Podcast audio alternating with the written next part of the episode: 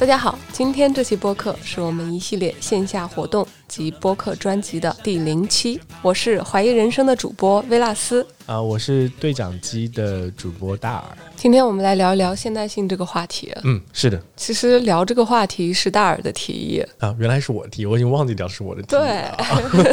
好，好，大概是有一次我跟你聊过关于现代性的一些书籍吧。嗯，然后你说你其实对这个话题也特别感兴趣。对，所以我们就约了要做一个系列博客。不仅是系列播客吧，也会有线下活动的一些策划。对，但是整个主题都是紧紧围绕着“现代性”这个词的。是的，要不我们来聊一聊，说为什么会对现代性感兴趣？我先来，要不可以啊？啊，就是主要是说，我能感觉到一种越来越强烈的一种突兀的感觉，就是我们的生活以及我们现在我们自己的构成有很多不匹配的地方。这种不匹配的感觉来自于两方面，一方面是我们生理上以及心理上的特征。有很多的一些科学，或者说有一些理论家的说法是，可能我们人类从。生理结构上的进化在几千年前已经停止了，就是说，其实进化是一个非常非常漫长的过程。那我们从没有开化灵长类进化到可能现在的智能阶段的时候，它经历了几十万年甚至更长的一个时间。那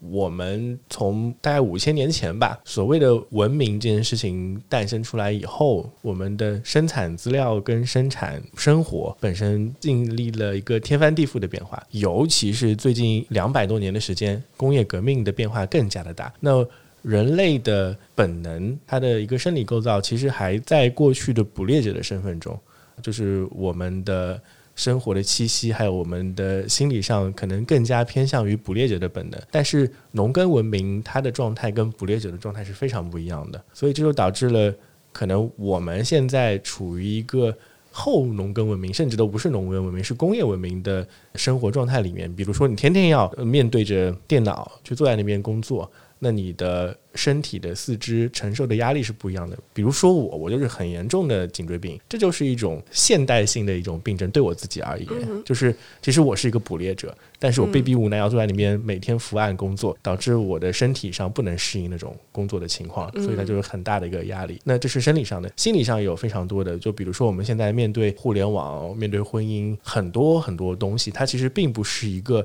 本能性的东西，那它更多是一个。由于工业化以后产生的社会的一种结构性的东西，那这种结构性跟我们的天性是有违背的，所以我觉得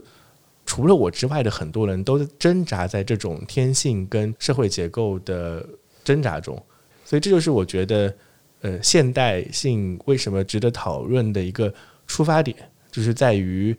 我们在进入现代这个定义的时代以后，我们需要面对很多很多非人类的东西、非人性的东西，这就是我觉得我们要时刻去想一想的。而且，我觉得这个话题可能在中国尤其的值得去探讨，因为相对于欧美国家，他们在工业化之后经历的那个阶段。就是他们的物质生活、工业化本身，跟他们的精神生活，就是所谓的社会相关议题、社会性议题以及社会科学的发展，相对来说是一个同步的。但中国不是这样子，中国的社会科学其实并没有很好的一个发展，甚至我们是有很严重的滞后性的。就是中国的社会科学相对于我们的物质文化的发展有一个非常强烈的滞后性，导致可能我们。相对于欧美国家的人类，他们有两百多年的适应期，我们相对来说没有那个适应期。我们就是非常快速的被抛入了现代社会的境遇之中。对，是的。但是可能在我们童年时候的成长环境还没有接触到和现代性有关的种种因素，嗯，这就要求我们在一个非常短的时间之内去适应，去。改变我们从小被塑造的那种思考方式，对应对环境的方式，对思考方式、看待环境的方式，还有观察自我的方式，对，就是这里有非常非常多的冲突，然后你要去解决那些冲突，一方面需要很多理论啊，或者说社会科学方面的支持的，另外一方面就是说你确实是要思考一下你到底想要什么样的东西，这个我觉得还是蛮难的一个困境，是。我觉得关于现代性的问题是中国当代社会，尤其是七零后、八零后、九零后、零零后所要面临的一个普遍性的问题。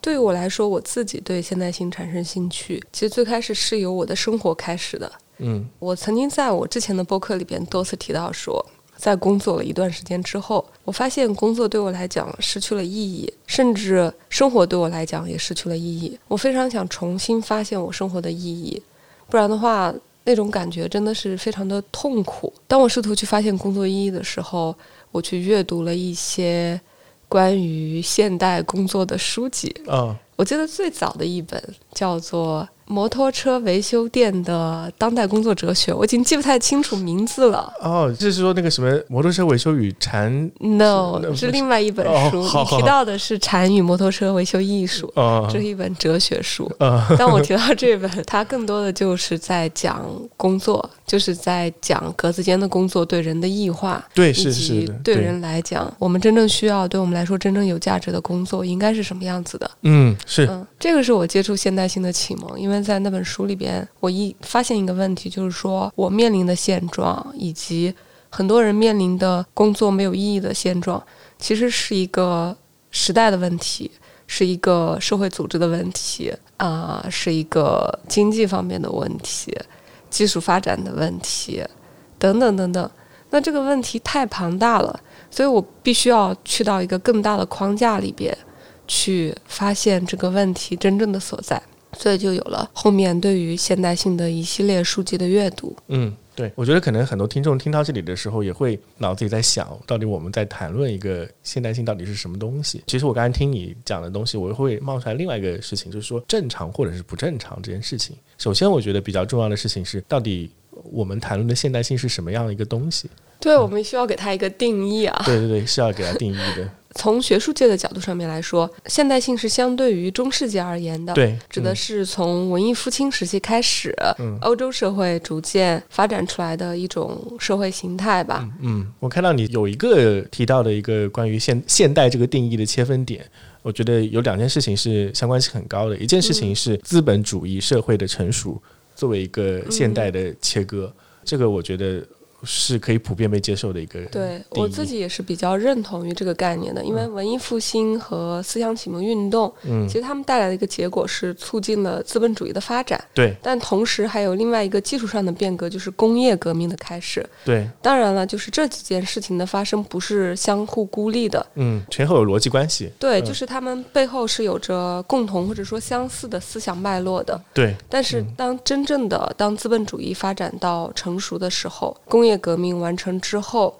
在十九世纪欧洲形成的这种社会形态，嗯我们是可以确切无疑的讲，欧洲社会就已经进入了现代。对，现在开始，那为什么在后面加一个性？什么叫做现代性？嗯因为现代描述的是社会的一种形态，但是现代性指的是说这种物质发展的一个现代化的进程，嗯然后以及在这个进程中被它所卷入的人们。还有这两者之间的一些经验关系，嗯、对。就比如说人的生活方式的改变，对。嗯、思维方式的改变，没错，同时贯穿在这个漫长的时期中，因为实际上从文艺复兴到现在已经有几百年的历史了，四五百年历史，对。对，嗯。然后在这个漫长的过程中，其实也会出现各种哲学观念，嗯然后这些哲学观念有的是大力推动现代性的，有的是对现代的进程冷嘲热讽的。嗯那所有这一切交织在一起，构成了我们今天所要聊到的现代性的核心内容。嗯，是它是一个非常庞大的并且漫长的一个人类变革史的一个过程。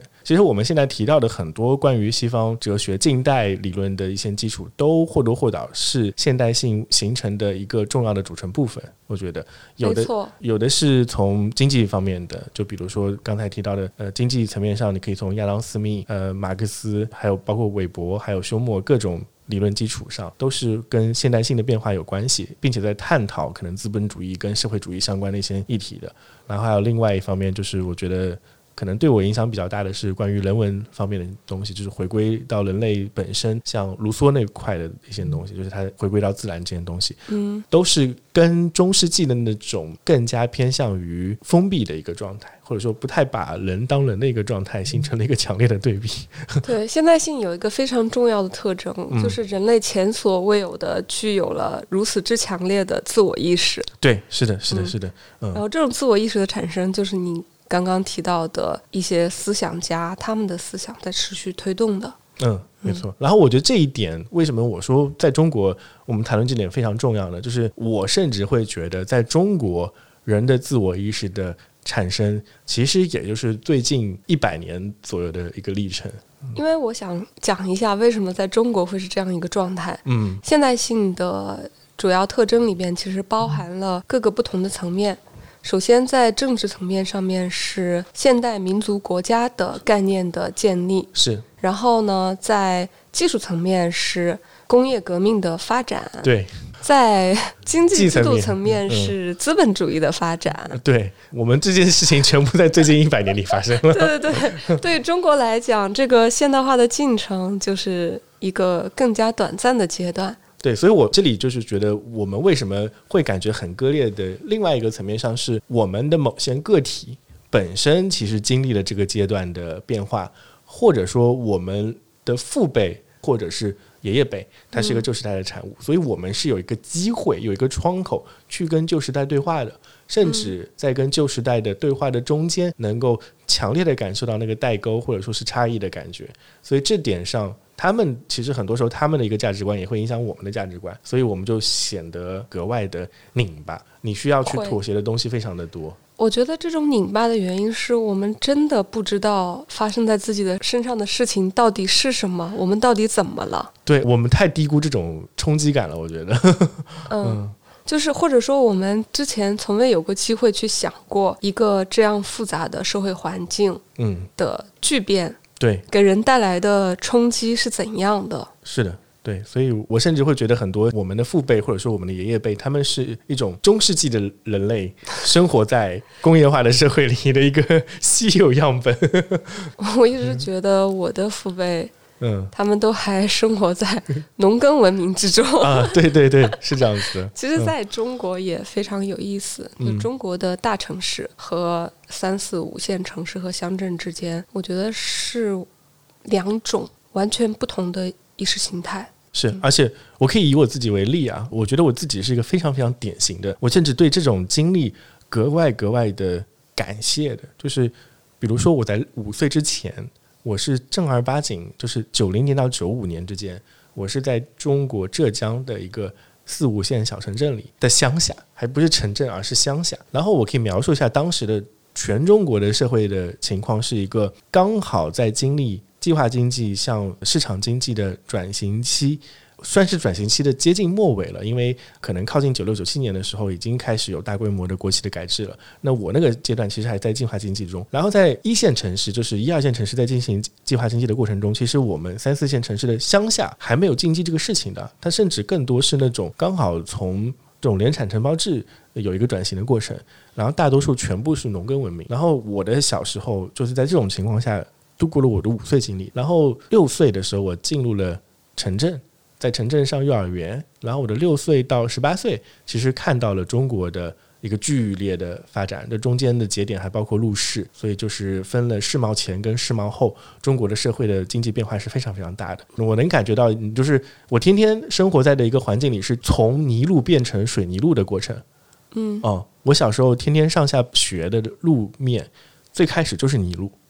我是眼睁睁的看他们变成了水泥路，并且这个水泥路维持到后来二十年时间，一直维持着不变的，很有意思的一个变化。然后到了我的大学，我又去到了杭州，作为一个二线城市，呃，工作又到了上海，到了国际化的一线城市，然后后来又去到了可能一些海外的一线城市。所以我觉得我的三十年的生涯见到的社会面貌非常的多，而且我在不同的社会面貌里待过的时间。也还蛮可观的。我不是那种蜻蜓点水的，只是去考察一下，而是生活了大概五到十年的一个时间，所以那个对比感就相对来说还蛮强烈的。呃，就会发现不同人类之间的所处的阶段好像有很明显的变化。嗯，是嗯我自己有一个非常深刻的体验，也是和工作相关的。我其实也是出生在一个乡镇，嗯我在乡镇长到十二岁，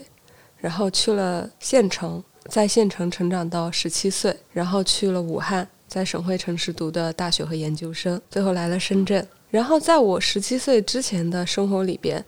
对于工作的理解就是最好的工作是公务员。哎，你你们家你们家有公务员？我们家有公务员，我们家也有公务员，对，嗯所以其实包括我在武汉读大学的时候，我家里的长辈也非常希望我以后能够去当公务员，嗯而且在我自己的意识里边，我也认同公务员是份好工作。嗯我只是觉得公务员太不自由了，嗯所以我不太喜欢它。包括其实到现在，在我家乡，公务员都还是份不错的工作吧。对，一直都嗯是对，所以我觉得，啊，觉得公务员是个好工作的想法，就是一个典型的前工业时代的一种思想。啊，我觉得这是一个很中国质朴的文化的一个传承。嗯，对，没 错，，就中国是个农耕文明社会，然后在中国的农耕文明社会里面，传统的儒家的那种所谓的士大夫的情节，其实在我们对于公务员系统的一个这种情节上是得到了一个延伸的。是的。嗯嗯所以我后面工作来到深圳之后，在深圳的十年工作是在一家互联网公司。嗯然后我觉得在互联网公司充分体验到了现代企业的运转模式，啊，是的，就是我们非常熟悉的人被无限的异化，成为格子间里边的一个渺小的存在，嗯。成为一台巨大机器上面的一个小齿轮，他自己都不知道自己做的这件事情对于整个结果有什么样的帮助。然后这个就是非常典型的现代社会的系统组织的方法，也正是这种方法保证了企业的良好运转嗯和效率最大化的产出。嗯所以我们一直在说，现在坐在格子间里面的我们和两百年前在纺织厂里的女工没有任何的区别。其实我觉得是从这种组织形态上来说的，背后的核心都是为了追求效率的最大化，是然后把人异化成这个庞大系统中的一个工具。嗯然后这个我认为是现代社会的一种典型的工作形态吧。然后这样的工作其实也会被很多人认为是好工作，这好工作的好的出发点可能是在于收入上的好。收入、社会地位以及稳定性。对，所以从各方面来说，它都是一份不错的工作选择。嗯但是从工作这个切面上面，就可以看到一个非常明显的冲突，就是我们在大家公认的好工作和自己真的想做的事情之间是不统一的，嗯然后这种不统一就造成了很多人的痛苦。嗯，大量的心理问题。嗯，对，呃，我觉得这里会涉及到一个问题，是说所谓的大家想做的事情到底是什么？我觉得现在有些人可能甚至都会不会去思考一个，就是我想做的事情到底是什么。这点上我们可以来聊一聊，就是你想做的事情是什么，以及我想做的事情是什么，以及大家想做的事情是什么。因为我发现想做的这件事情，很多时候它是跟快乐这件事情相嗯关联，或者说你觉得有成就感、满足感这件事情相关联的。我们提到了说，就是很多人他们在自己做工作的时候会迷失，呃、会不知道自己想要什么的原因，就是因为他们可能在工作中得到的东西，心理上的满足感是非常有限的。唯一能让他们闭嘴的就是收入跟稳定性，就是我们前面讲到的好的地方。所以他们有些时候会觉得有点难受的原因也是在这里吧。我觉得这是一个挺有趣的话题。我们想要的东西到底是什么？嗯我们想做的工作到底是什么？其实你刚刚提到说，很多人都不知道。嗯我觉得这是一个正常现象，反而知道才是不正常的。从一开始都知道是非常稀有的。对，其实我最开始也不知道，就我只知道这个工作让我很痛苦，但是我真的想象不到做什么事情会让我觉得快乐。我当时好像觉得只有不工作才能让我快乐。我觉得这个也跟我们从小生长的文化氛围有关。就是从小我们都不被鼓励去探索自己的兴趣，所以很多小孩子在小的时候，他们都是以学习成绩为目标的，而没有认真的对待过自己到底喜欢什么这件事情，更加没有时间和精力去投入在自己喜欢的事情上。我觉得爱好其实不仅仅是叶公好龙，而是你真的要投入自己的时间、精力甚至金钱进去，而且在这个领域里边做的比一般人的要好。只有这样，你才有资格说我喜欢做这件事情。嗯你不可能去跟别人说啊，我喜欢弹钢琴，但是我不会弹，我就是喜欢弹钢琴的那种感觉，坐在钢琴面前那种给人很优雅的感觉。我觉得很多人的爱好都是这样的，就是因为没有深入的去学习，或者说没有深入的去进入到一个领域里，所以他没有资格去讲说自己喜欢这个。然后同时他也就没有别的办法可想，因为除了他现在手里边这份工作，他其实也没有这个能力去发展自己的兴趣，或者去探索自己想做的事情。嗯，我觉得这点上，我是从本质上可以拆解出来，关于现代性这个变化里，就两个非常重要的特征。第一个是在于工业这件事情，它的本质很多时候在讲一个叫做大规模生产，或者说叫提升效率这件事情。对，那这件事情上，它不仅对于生产产品是如此，而在于生产合格的工人跟人类以及生产者也是如此。所以刚才其实我们谈到的是一个教育的工业化。就是嗯，我们现代接受的普遍意义上的应试教育，或者说这是普遍意义上的教育，它都在强调一个事情，就是在于教育的普及，它背后其实是一个知识的复制，这也是一个生产过程。所以，相当于我们二十二岁之前，是十八岁之前，我觉得是更典型的一个十八岁之前，中国的应试教育其实在进行一个工业化的生产，非常对，嗯，对，所以我们得到的一个。信号就是在于，哎，你学这些东西全部是有价值的。你要考试，你要高考，所以你要学这些东西。但这一点上，它其实是非常的在个体层面上非常不效率的。呃，如果我们现在再去想一个真正有效率的一个教育是什么样的东西的话，应该是一个人类应该在尽可能早的时候知道自己适合什么，然后余生全部在自己适合的地方上努力，对吧？这是你想的一种理想化的形态。对，这是一个理想化的形态。但是中国的教育体系本身的作用，就是为了中国快速的进入工业化社会而服务的。是的，我们在小的时候，应该在学校里边经常听过一一句话，嗯，为了成为建设社会主义的接班人啊，栋梁还有什么？对，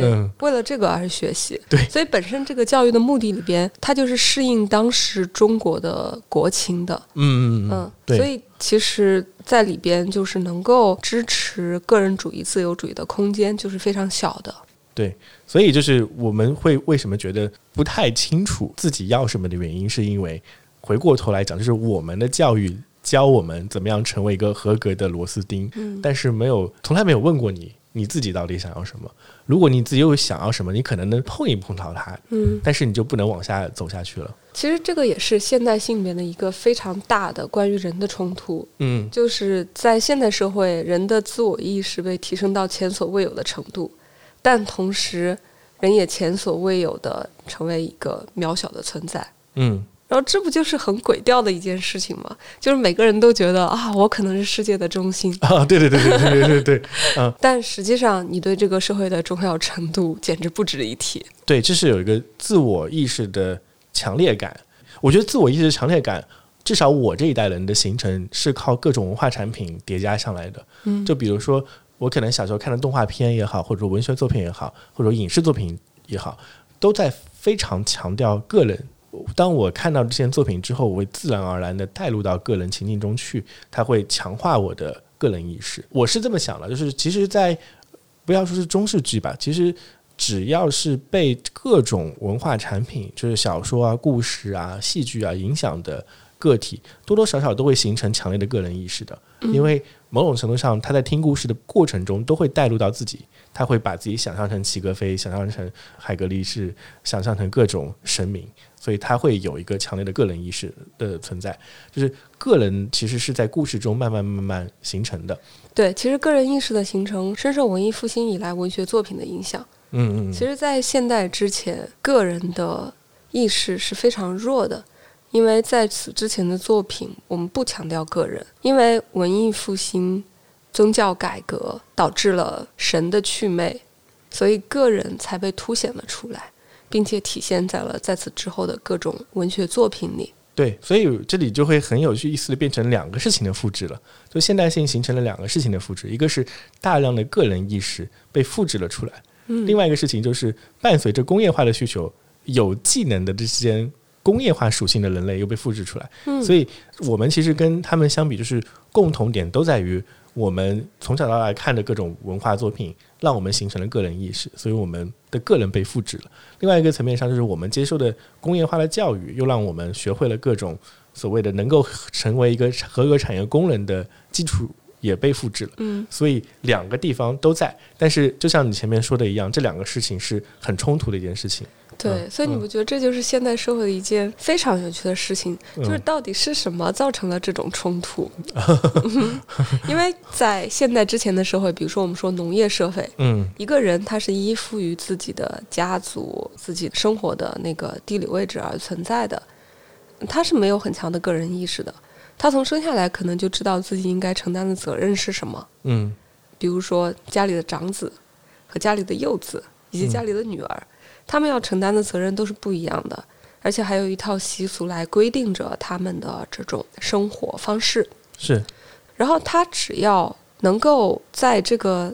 家族或者说在这个宗族里边做好自己的事情，嗯，然后他的这种怎么说呢？他就能很舒适的活下去。我觉得是这样子，就是对他不一定嗯。生活上很舒适，但他精神上面不会有太大的冲突。啊，对，嗯。嗯、不会有冲突，不会说不自洽，就是他那种生活方式跟他的经济得到的东西是一种自洽的行为，我觉得，嗯，嗯。所以这是不存在太多的个人意识的。然后同时呢，在他的工作或者说他的生活方式方面吧，嗯，又是和这一套系统相适应的，对对对，就自洽，但是吧？自洽的，他可能是个农民，对，或者说他是那个家族里边的一个什么角色，但不管怎么样，就他的身份和他的个人意识是自洽的。嗯。但是到了现代社会之后，这种联系感断裂了，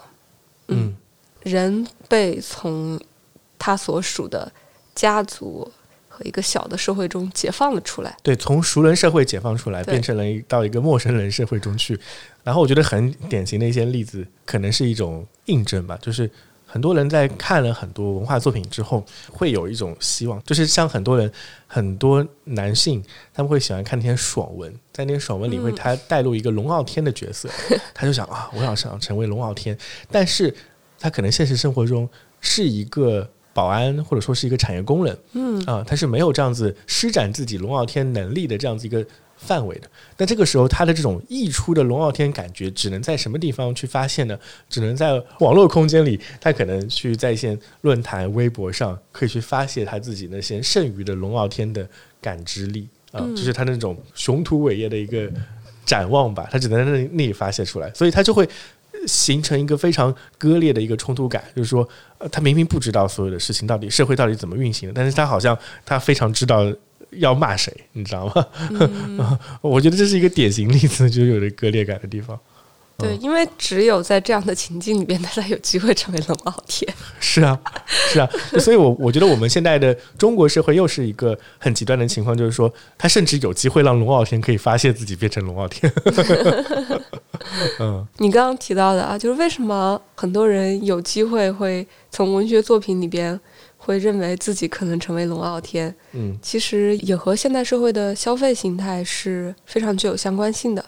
就是一切都是可复制的。嗯嗯大众消费它的几个特点，第一个是可复制，第二个就是媚俗，迎合大众，然后让消费已经成了一种能够让人从中体验到自己的独特感和尊贵感的方式。首先是个人从之前的熟人社会中解放了出来，成为了原子化的一员。对，嗯，这个时候对他再也没有什么明显的限制和束缚了。然后其次，大众媒体文学作品告诉每个人你是特别的，你是独一无二的，你就是龙傲天。然后最后再通过消费社会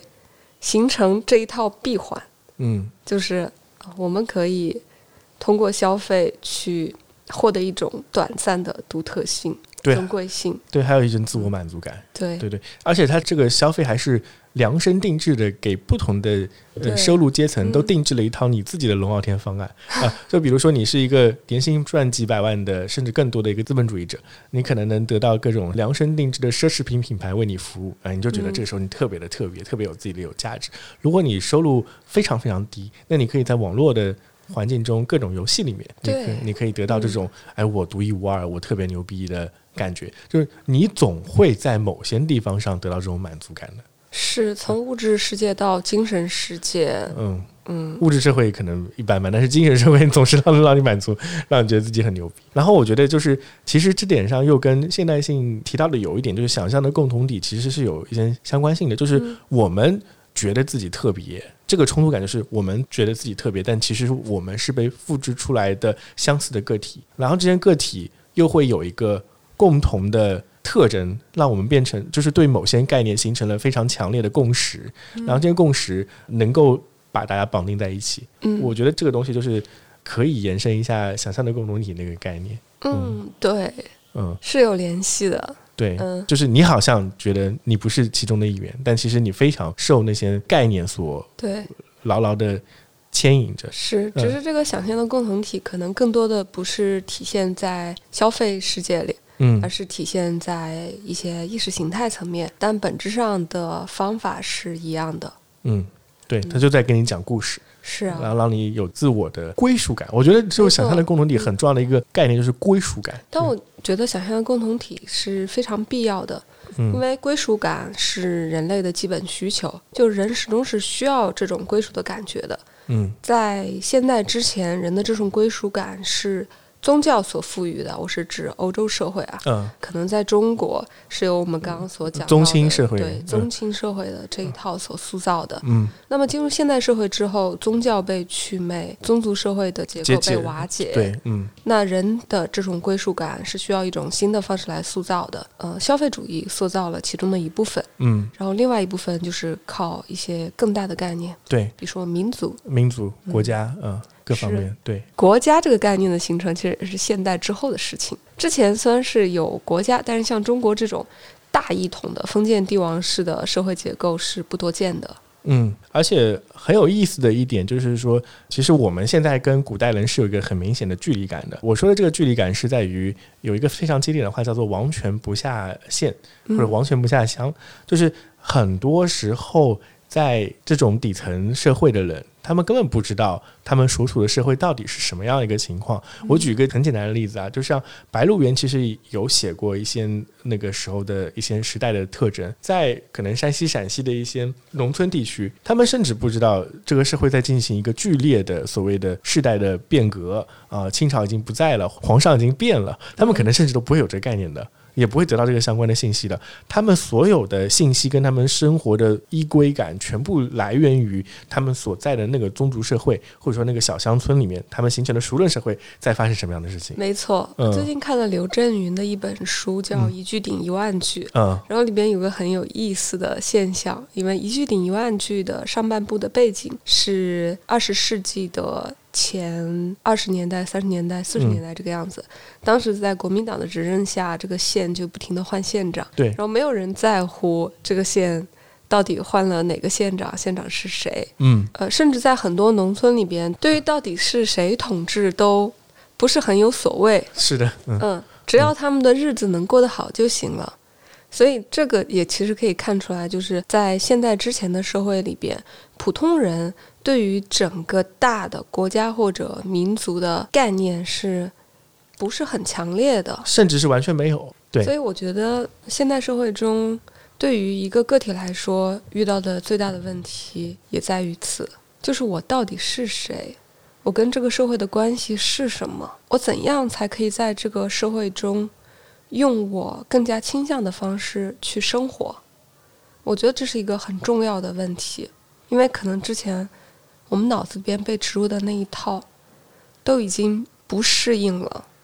或者说随着自我意识的觉醒再也回不去了，这就存在一个重新去发现自己、发现自己和社会的关系的一个过程。嗯嗯，然后也许在这个过程中，你能找到。你真正想做的事情是什么？但在这个过程的最初，一定会经历非常茫然、痛苦的时期。嗯，因为这个事情的答案不是那么容易就可以寻找得到的。然后，其实我在了解现代性的时候，有看过一本非常精彩的小册子。是汪明安教授的一本小册子，叫《现代性》。因为汪明安本身是清华大学文学院的教授，嗯，所以他的文笔真的非常的优美，经常会有那种汪洋自肆的感觉。就以至于我在看他这本介绍现代性的一本有点类似于思想科普的著作的时候，觉得他是在写一个文学作品。嗯所以我就记住了他用到的很多词，比如说现代社会我们面临的一个背景是什么？是世界的祛魅。嗯但是世界祛魅的这个概念是微博提出来的，这个意思就是我们刚刚提到的宗教啊、神权呀、或者一些更高的权利，在现代进程面前，通通的丧失了他们原本的神圣性，就人们不再相信这个了，所以我们叫祛魅嘛。嗯就比如说中世纪的时候，大家会相信各种教，这个相信的力量其实是非常大的。就当人会相信一个超脱于人的更高等级的存在的时候，他的很多道德观、价值观都是有所寄托的。比如说基督教里边会有赎罪这样的一个说法，就当人做错什么事情，他是可以去赎罪，然后最后他是可以获得救赎的。这个就是他的那个价值观中非常重要的一部分。其实，在中国古代也有这种，我们就拿中国的士大夫阶层举例吧。士大夫阶层曾经是一个非常具有现实理想的阶层，中国历代的那些士大夫文人构建出来一套价值观，比如说像文天祥舍生取义，比如说像那个谁说的“苟利国家，生死以，岂因祸”，林则徐说的是的，林则徐说的，“ 苟利国家，生死以，岂岂因因祸福祸福必趋之”。所以，我认为这也是包含了一个价值观在里边的。嗯但是进入现代社会之后，价值观是什么？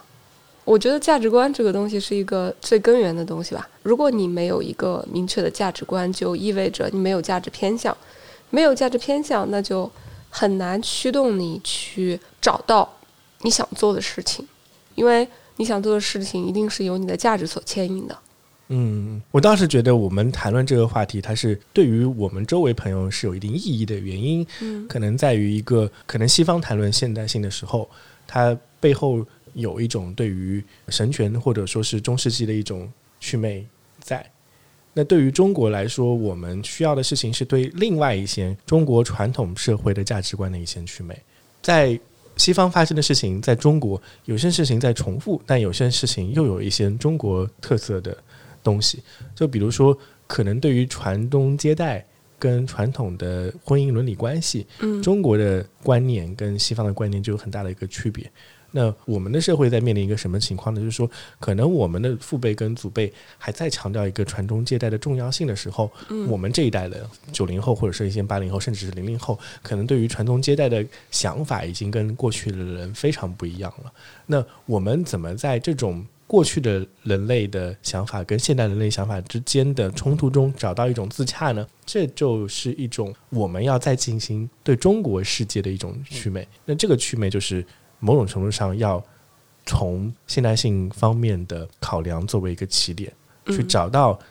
我们经历的现代性中有哪些点是值得被深思跟改变我们人类意识的，另外一些点是 OK 可能可以接受的。这就是我觉得为什么我们值得去探讨的原因。因为如果你单纯从各种学术层面上去看的话，某些时候会觉得学术里面讲到的东西跟我们距离有点遥远，就像是那本小册子里讲到的非常多的，它的理论基础全部来自于西方。这个西方的社会跟我们经历的社会是不太一样的。我举个小小的例子吧，就是西方的婚姻制度的变化就很有意思，就是现代婚姻的产生在西方的一个过程，在法国大革命前后，它有不同的归属感。就是法国大革命之前，很多人他们的婚姻是被神授予的，因为他们要去教堂里面去形成婚姻关系。神父会来确定啊，牧师会来确定啊，你们俩形成了互相之间的婚姻的这种制定的许可。因为呃我们现在讲到婚礼的时候，还会有一种中国人对于婚礼的概念的时候，还会想到啊，在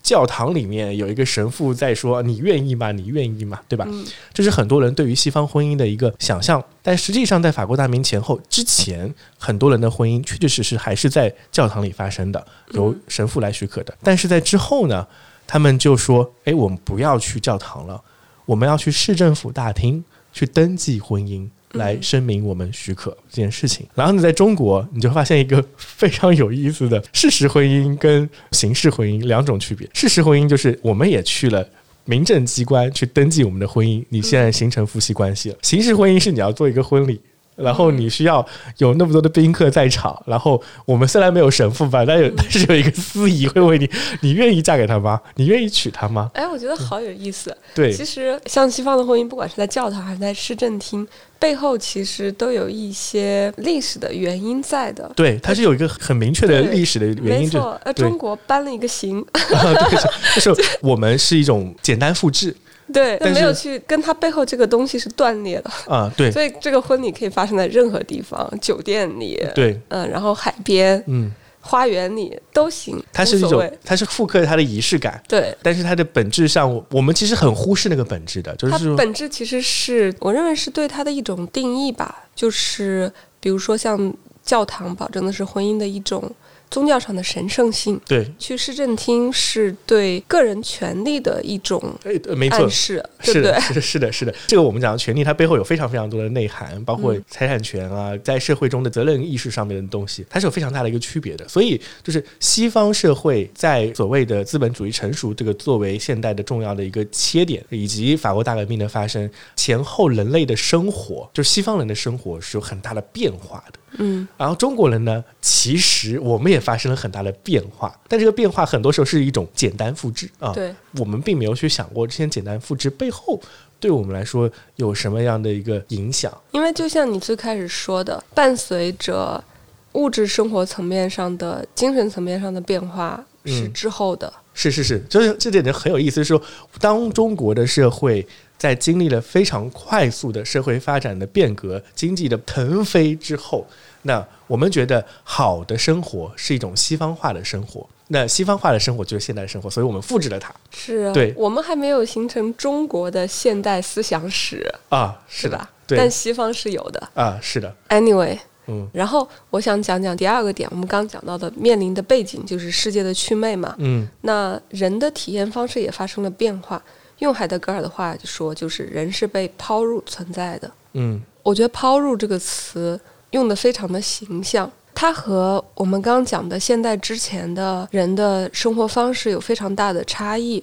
它现在更多的是一个孤立的个体的状态，被抛入到了现代生活里。所以在存在主义里边，会讨论到人的孤独。对，因为这种抛入感，使他没有了很多天然的纽带。同时，也就意味着他具有了非常大的自由，但是他的每一个自由的选择背后，就意味着他要承担责任。所以，这种被抛入感并不是一种很轻松的感受。就是人在被抛入的这个过程中，是需要逐渐去想清楚自己所在的位置，以及自己可以做什么，可以承担什么的。所以这也是存在主义为什么从二十世纪四五十年代在法国兴起之后，在八十年代的时候其实引入中国，当时是引发了一股热潮的。但后来有点消失，但是最近几年又有点重新兴起了。我觉得这个和当代人一些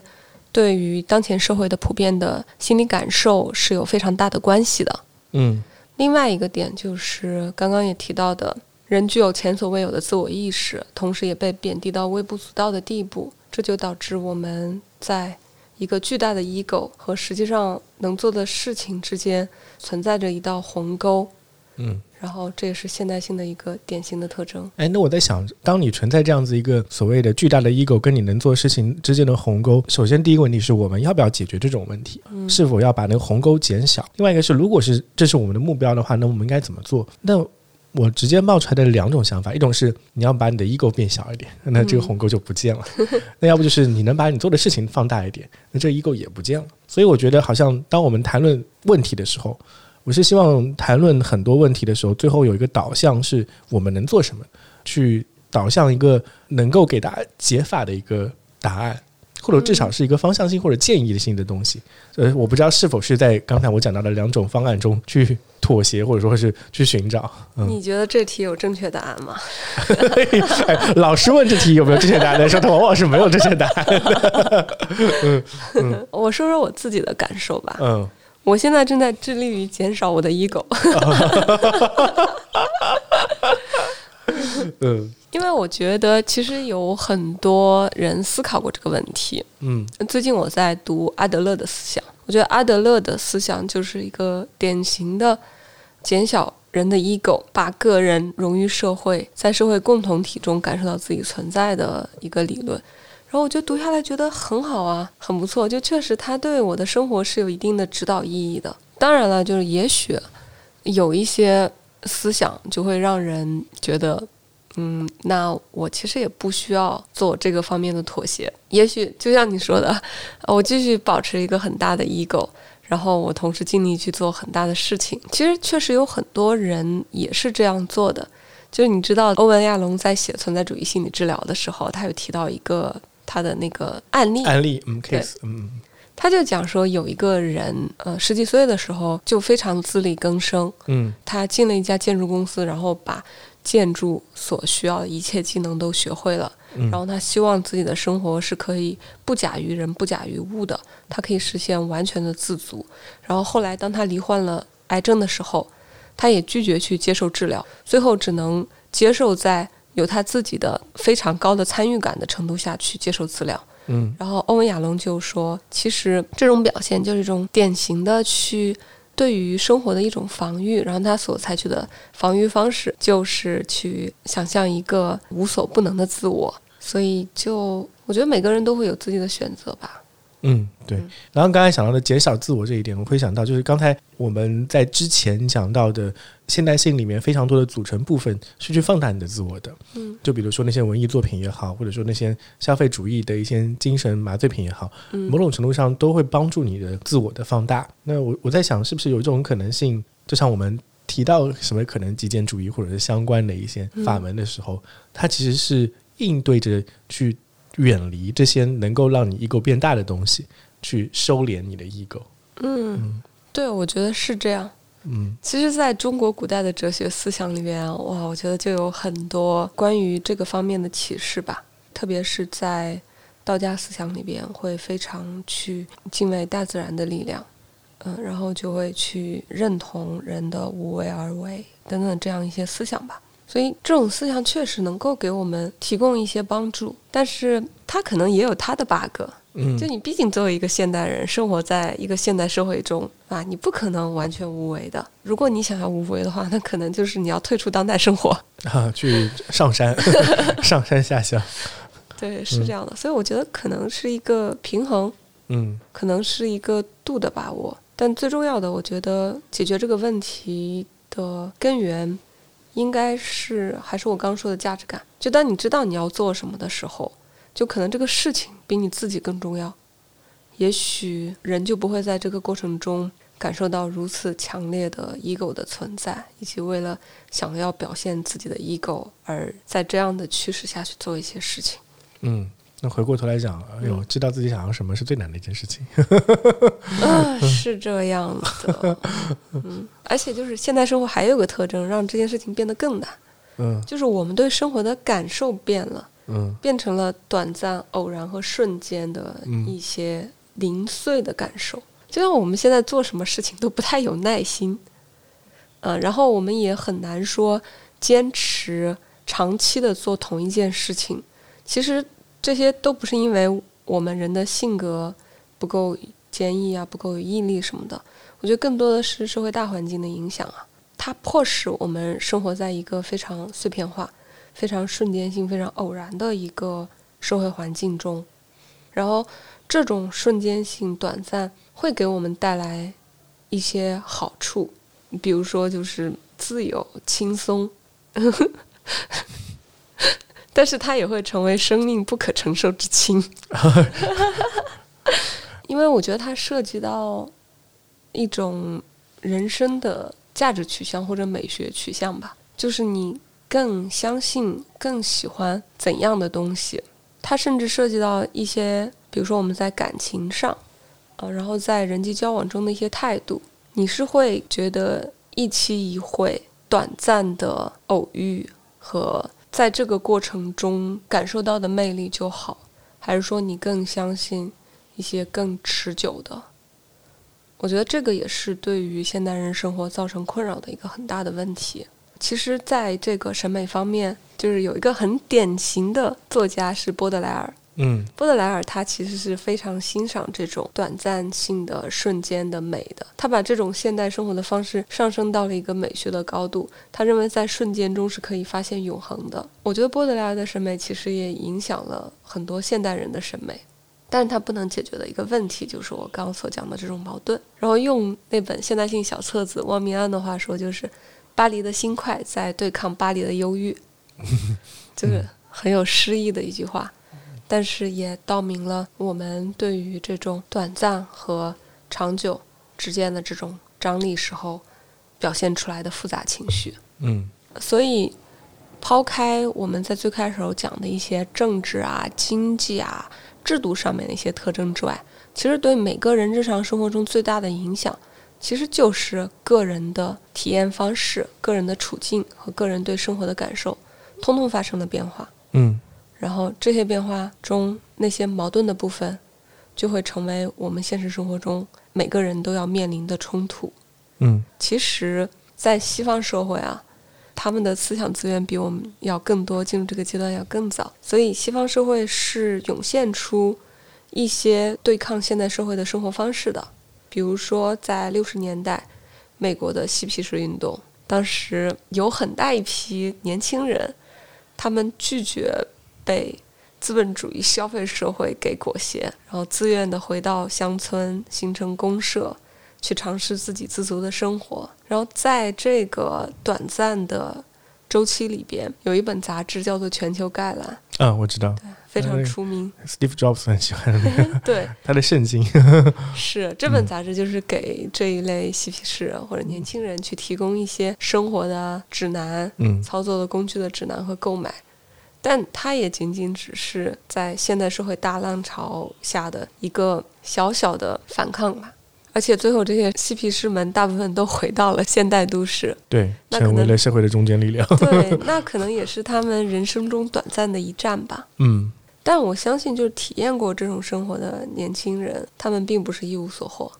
啊，这我觉得大概率是吧？嗯，嗯然后另外还有就是最近这些年来的一些概念，比如说极简主义，嗯就是反消费、过可持续的生活、零浪费。嗯，就是有一些这样的生活方式，其实也被我们所了解了。对，嗯，但能够实践这种生活方式的毕竟是极少数人，因为实际上你体验一下就会发现非常的困难。你是体验过了。我体验过之后发现，哎，人进入到低欲望的状态，好像对生活也没欲望了，就是这种感觉。嗯所以就是我觉得它很难作为一个具体的、实实在在的生活方式，就像素食主义嗯是有人践行，但是它很难成为一种被大众所接受的生活方式。极简主义也是一样，嗯嗯，所以我觉得它只能解决个别的问题，但不能解决普遍的问题。那肯定。我有些朋友吃素完了之后又退回来，还是继续普通饮食。是，然后还有就是数字游民的生活方式，嗯就有很多年轻人他们尝试不去固定的公司上班，而是通过互联网去工作，做数字游民，然后他们可以自由的迁徙，就像候鸟一样。嗯但确实是有这么一波人的存在的，可是我觉得它其实也会背后有一个矛盾的存在，就是我刚刚所讲到的，人的本性里边是有归属感和稳定性的需求的，然后这种状态如果长期持续下去的话，可能对于很多人来讲是一个挑战。嗯，是，你在大理应该见到过蛮多数字游民。大理是有的，而且我见到的数字游民，他们可能比如说夏天的时候、秋天的时候在大理，哦，冬天的时候去海南。现在国门放开了之后，他们还会去国外。巴厘岛，对对对，还会去普吉岛。嗯。但在我见过的所有的数字游民里边，我觉得能够坚持这种生活方式很长时间的人并不多。然后基本上会去选择这种生活方式的人，我觉得他们在另外一些方面也会相应的做出一些价值上的调整，比如说他们对于那个生活的需求就比较简单，对消费的欲望会比较低。又回归到这个主题了。我现在发现，好像消费主义才是真正的大 boss，你要对抗的东西。对，嗯我觉得消费主义实在是太糖衣炮弹了，嗯它让人无法拒绝。对，而且就是它让越来越没有意义感的今天，嗯，就它几乎是能够提供的不多的意义之一了。是，但是它这个意义又是稍纵即逝的。嗯，我看着我家里的有些东西，我陷入了沉思。你知道我的黑胶买来就基本上没怎么放过，啊 是吗？就真的只是为了买而买，因为我大多数时间不会听他的，他可能也是中产阶级目前最近一段时间来冒起来的一些消费主义中的一部分吧。是的，沉思。所以你要做一个 ending 吗？嗯，做一个 ending 吧。今天我们大致的聊了一些关于现代性的问题和我们当前生活中与它的碰撞，嗯，其实也是为了引出一个更大的主题，对，就是我嗯和大耳，嗯我们准备在深圳开展一系列围绕现代性有关的线下活动。对，讨论吧，应该说是线下讨论活动。对，嗯以及呃与之相关的播客节目的制作。对，也是希望说通过这样子的一个方式，可以跟有兴趣的朋友一起聊一聊大家遇到的一些问题。对，是的，我们非常期待在线下与大家相遇。好，那大家拜拜。拜拜。